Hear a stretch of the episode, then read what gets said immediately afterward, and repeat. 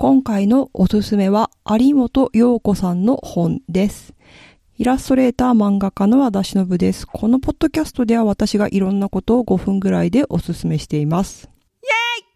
有本陽子さんというのは料理研究家の方なんですけど、私料理の本結構好きで、まあ最近はそんなに料理しなくなったんですけど、まあ丁寧な生活にはまっていて、あ まあ、ちょっと暗黒時代なんですけど、えその頃に結構料理の方をね、買ってたんですよ。で、まあ、あの、クックパッドとかね、いろんなサイトで調べることできるんですけど、あ料理本のなんかビジュアルが好きで、結構いろいろ買ったんですよね。で、そのうちの一人が有本陽子さんで、もう究極的には有本陽子さんとウーウーエさんの、まあ、中華の方のね、本があればいいんじゃないかぐらいに思うぐらい使っていて、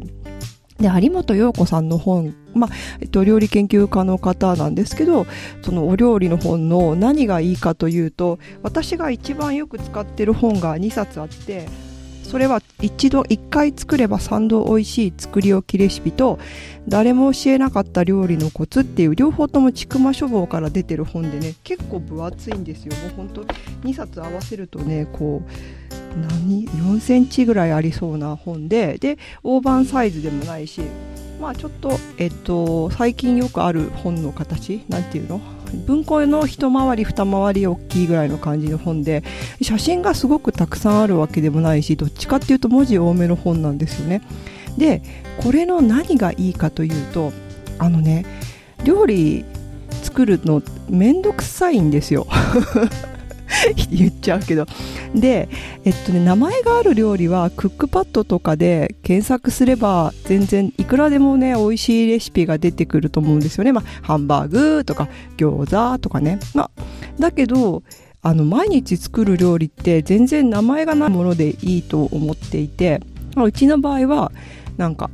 なんかご飯があればご飯となかったらパンと野菜と肉もしくは魚みたいな感じね魚と肉はあったりなかったりまだあなんですけどそういう感じで料理を作っているんですよね。で有本陽子さんの料理って本当にそういう名前のない料理がすごくたくさんあるんですよ。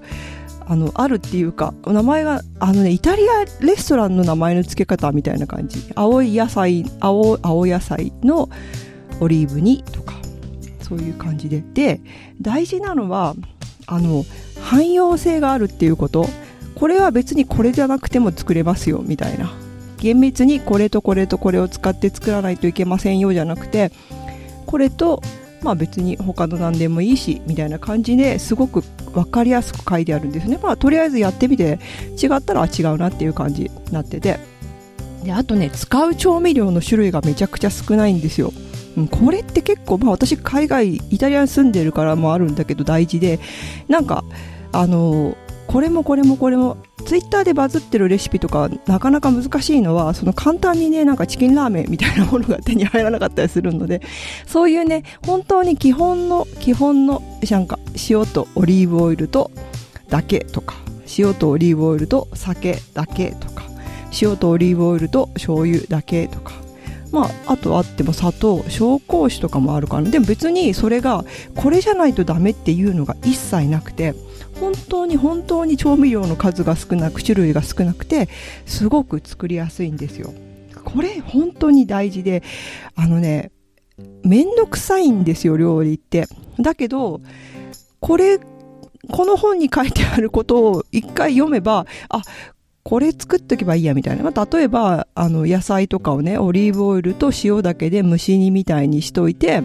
まあ、それを3日間使うとかね。最初はそのまま食べて、次の日はこれしてこれみたいな、なんかそういうアイディアとかあって、あ、じゃあ、たくさん作っといて、これとこれ、これでまあ、しばらくいけんな、みたいな。本当にね、あのね、毎日献立考えるとかね、無意味だと思ってるんですよ。私、毎日違うもの食べるとか。あ無意味言い過ぎか。だけど、そこに労力を本当使いたくなくて、うん。